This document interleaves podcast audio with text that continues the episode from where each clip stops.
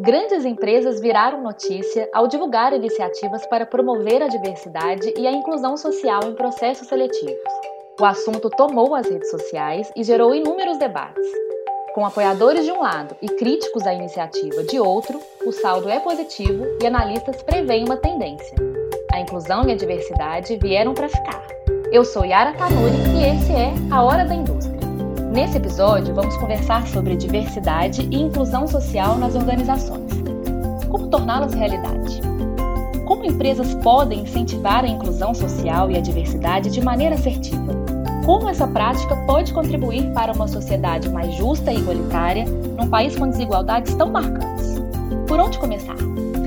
Minha convidada de hoje é a Paula Raca, diretora de Pessoas e Inovação da ArcelorMittal e presidente do Conselho FIENG de Gestão de Pessoas. Vamos bater um papo com ela sobre esse tema.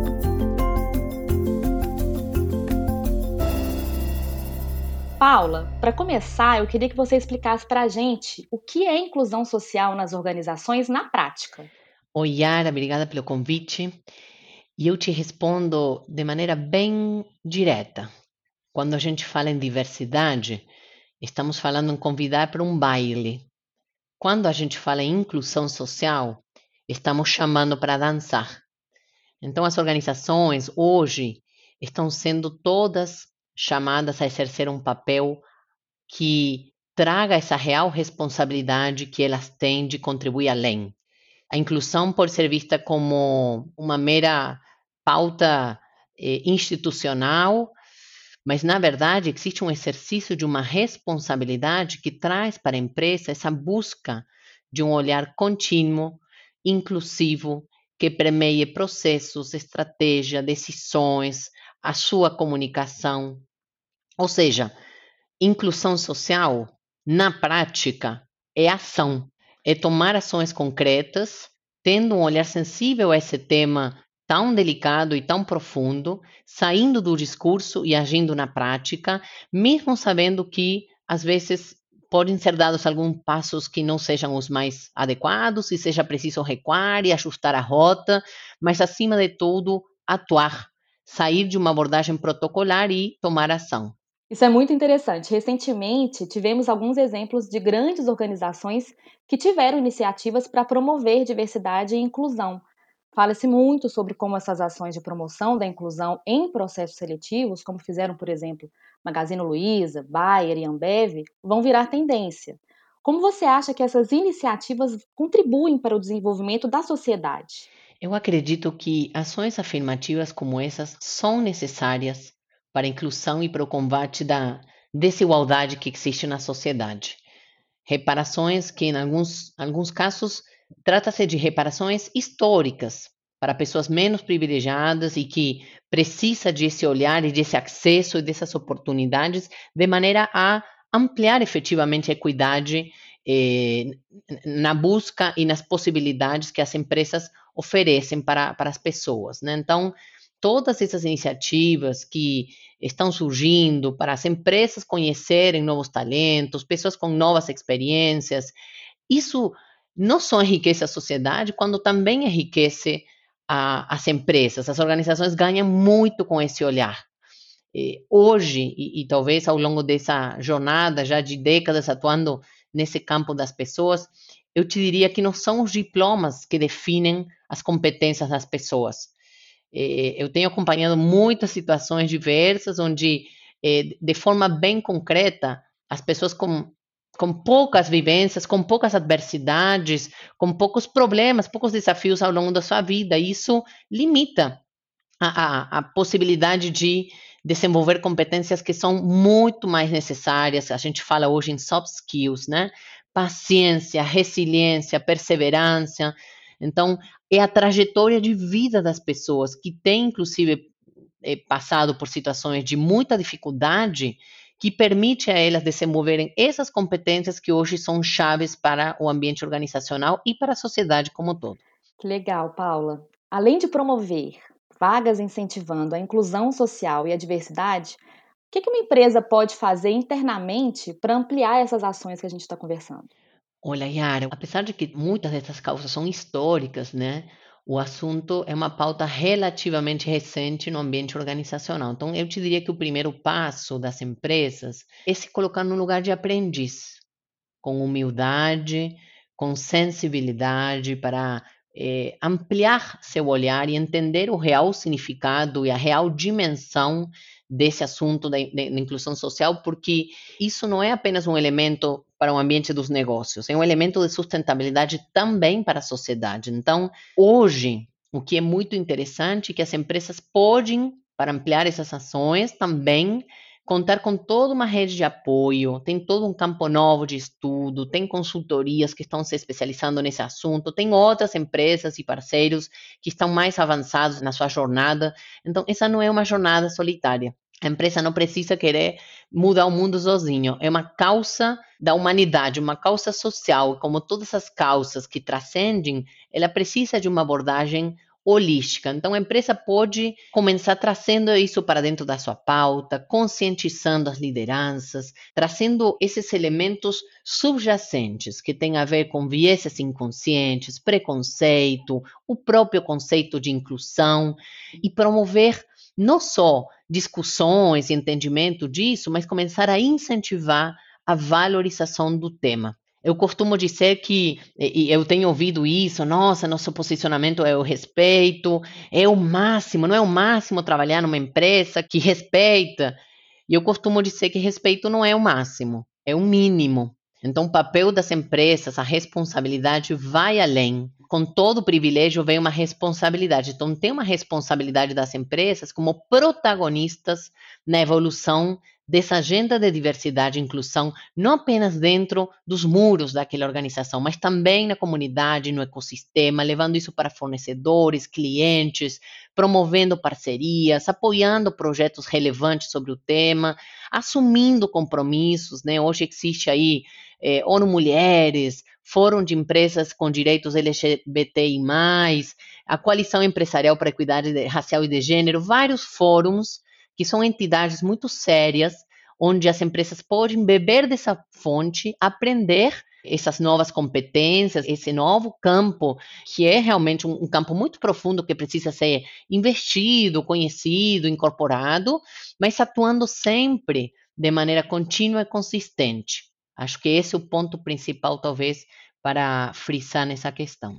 Inclusive, no episódio 3, a gente falou sobre ESG e sobre como a inclusão de práticas sustentáveis nas empresas já é uma tendência, assim como incluir a diversidade nas organizações já está sendo visto dessa forma.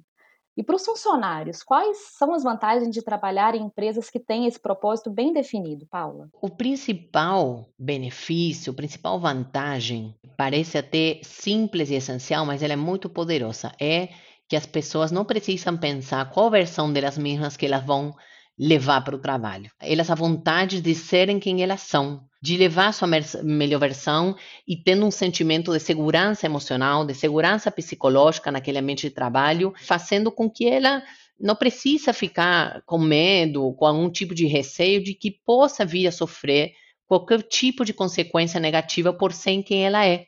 Então, é deixar as pessoas à vontade com elas mesmas, isso cria um ambiente aberto para o aprendizado. Então, as pessoas começam a contribuir, são mais criativas, se sentem melhor com elas mesmas, se sentem protagonistas da vida, empoderadas. Isso influencia na família, nos colegas os empregados, os colaboradores, todos vão se tornando agentes dessa transformação cultural, vão se conectando com esse propósito, vão criando uma corrente do bem, são mais produtivas, são muito mais motivadas, engajadas, sentem orgulho de fazer parte daquele ambiente organizacional. Então, assim, é, um, é uma causa que eu diria ganha-ganha. Todo mundo ganha, as pessoas ficam muito felizes, muito orgulhosas de ver que sua organização, aquela da qual elas escolhem fazer parte, está dentro dessa jornada de transformação.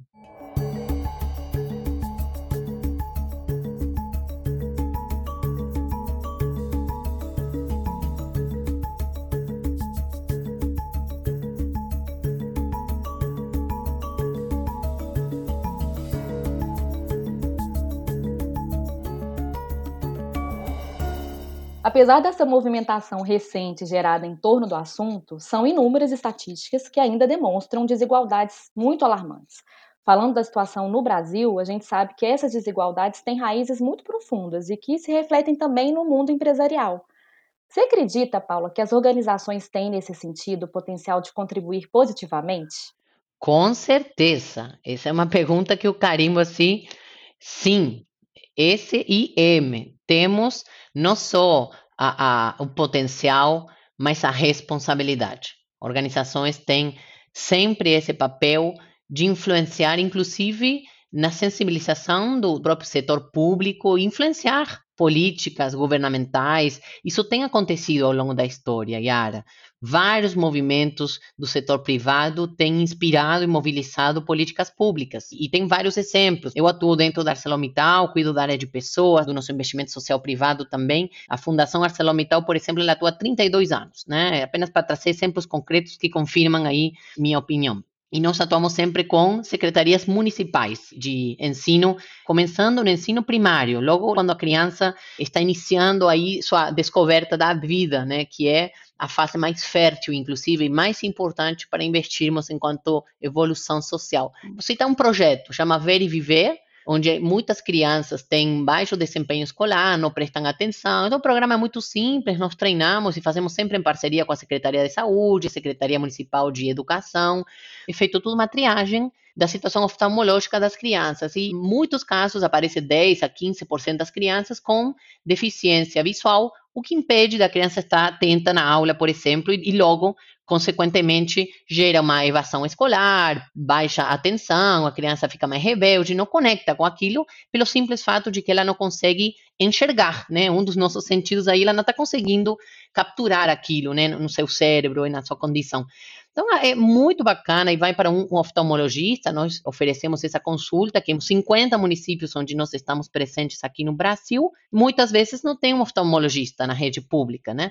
Aí a criança vai, se o oftalmo indica um óculo, né? Tem essa receita, nós entregamos esse óculo, a criança inclusive escolhe a cor do óculinho, fica toda feliz, motivada quando recebe o óculo.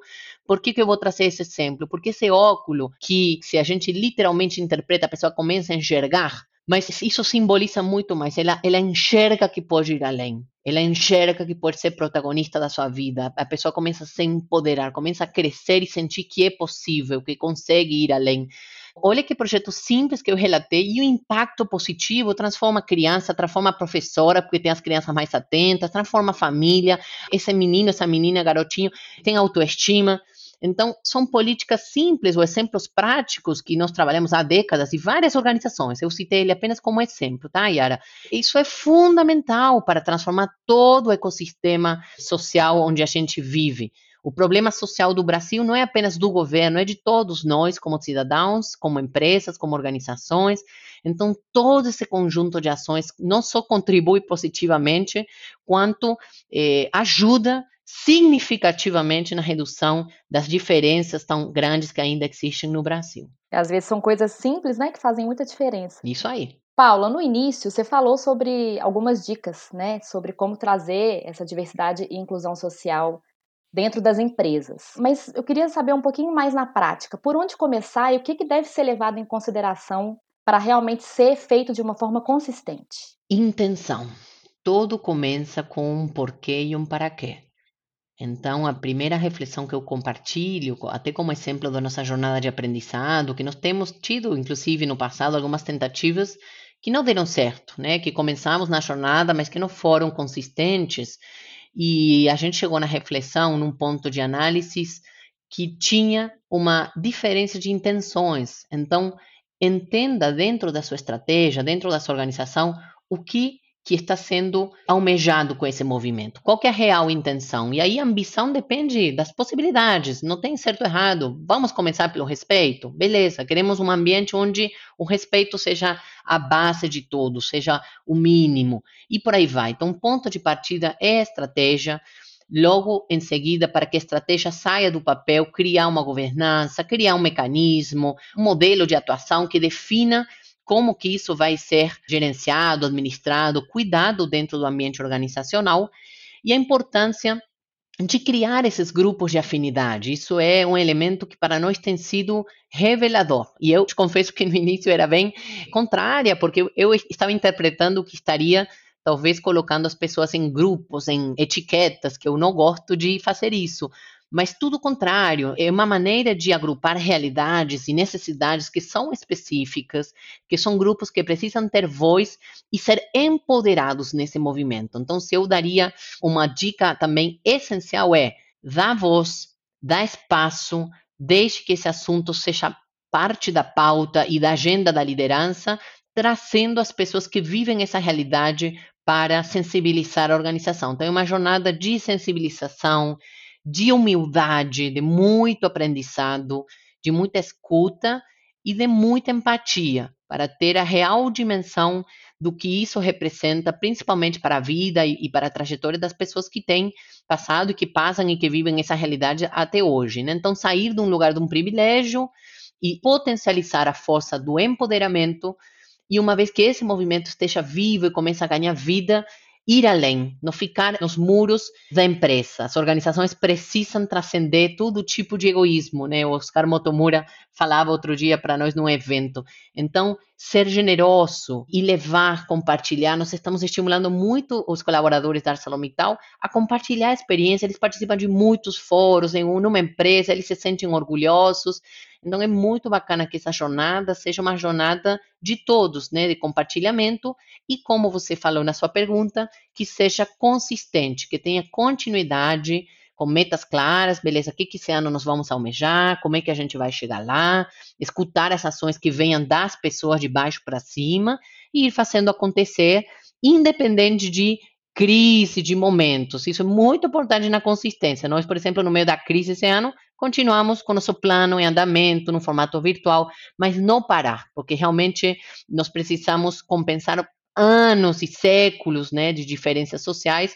Então, um movimento que não tem volta atrás, não pode parar, não pode talvez ter pressa, em algum caso precisa de um tempo melhor, mas não pode ter pausa. Você tem dicas do que não fazer? Talvez exatamente o contrário do que eu falei, né, Yara? Mas se eu tivesse que chamar atenção, se no início da jornada você está inseguro, não conhece, não acredita realmente na real dimensão do tema, não comece apenas por começar, sabe, aquele caminho protocolar, porque fica bem, vai pegar, porque tem marketing. Não faça dessa maneira, por favor, porque isso não vai ganhar credibilidade, não vai ser genuíno, não vai conectar com as pessoas. Esse é um assunto profundo que precisa ser considerado na sua real dimensão. Então, meu conselho nesse caso, pare, pense, se conecte com empresas e com realidades que já estejam vivendo isso de uma maneira legítima. E uma vez que você tem esse entendimento, mesmo que ainda não seja completo e absoluto, porque é uma jornada, como eu falei, é um processo de aprendizagem. Eu também sou uma aprendiz nessa pauta, mas uma vez que começa a ganhar uma atração, meu conselho do não fazer é não tome decisões com grupos pequenos ou pouco diversos. Não ache que por estar ocupando talvez um cargo de diretoria você está tendo a visão do todo. Não sobre esse assunto. Sobre o negócio, com certeza sim mas sobre o elemento tão amplo e complexo que envolve muitas variáveis, não complexo enquanto complicado, mas enquanto a multidiversidade de elementos que fazem parte desse universo, traga visões diferentes e não faça sozinho, não faça com visões limitadas e não desista. Esse talvez seria o conselho mais importante. Não volte para trás no sentido de beijar e não acreditar se houve algum obstáculo, algum erro, que naturalmente vai ter, como sempre temos nas jornadas de aprendizagem, olhe com humildade, avalie nessa situação o que, que você pode aprender com ela, peça desculpas se for necessário, se fez uma coisa que não era mais adequado e siga em frente, não se detenga, porque a organização e as pessoas e a sociedade demandam de nós esse exercício de continuidade. Para a gente finalizar, Paula, você já falou sobre alguns benefícios né, na, na, promoção de uma equipe mais diversa e plural, mas, no seu ponto de vista, quais são os principais? Yara, as empresas todas estão numa corrida, eu diria, né, extremamente aceleradas, procurando inovar, foco do cliente, trazer competências do futuro para o presente.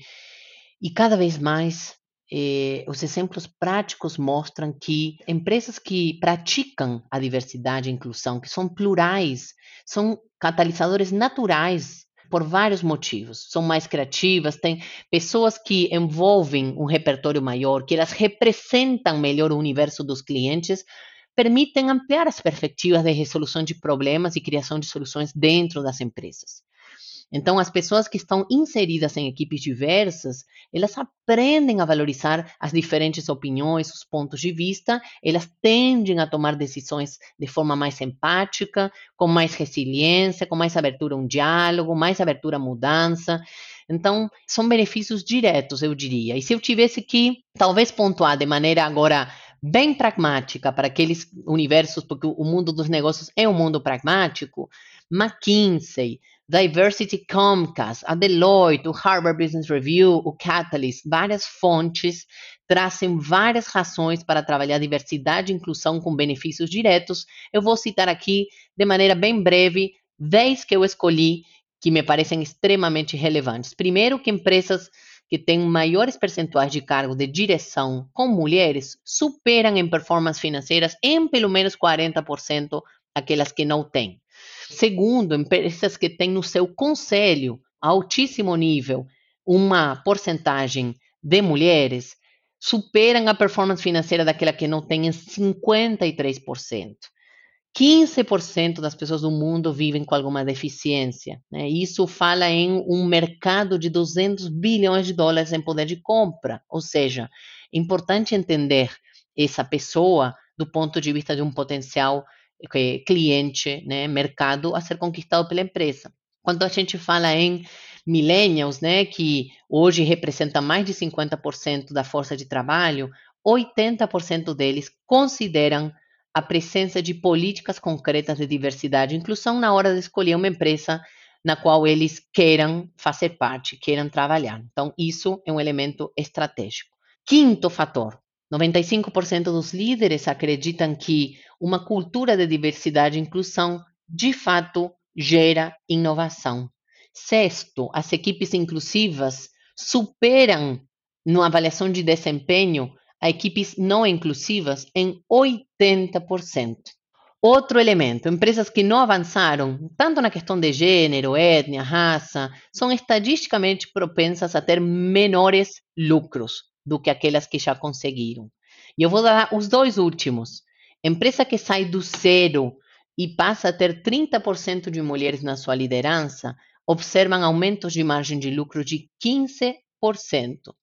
O último que eu trago é o mais importante, porque sim, porque é necessário, porque é valor e porque precisamos trazer isso para dentro da nossa pauta se queremos efetivamente contribuir para um mundo melhor.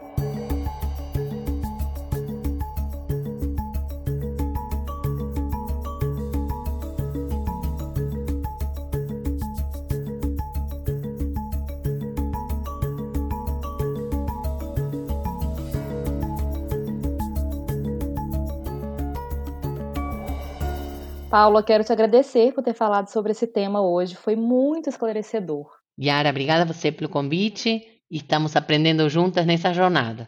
Até a próxima. Hoje a gente conversou sobre diversidade e inclusão social nas organizações e como torná-las realidade. Fique ligado no conteúdo da FIENG no Instagram, arroba Oficial, e no portal da entidade, www.fieng.com.br, e a gente se vê no próximo episódio.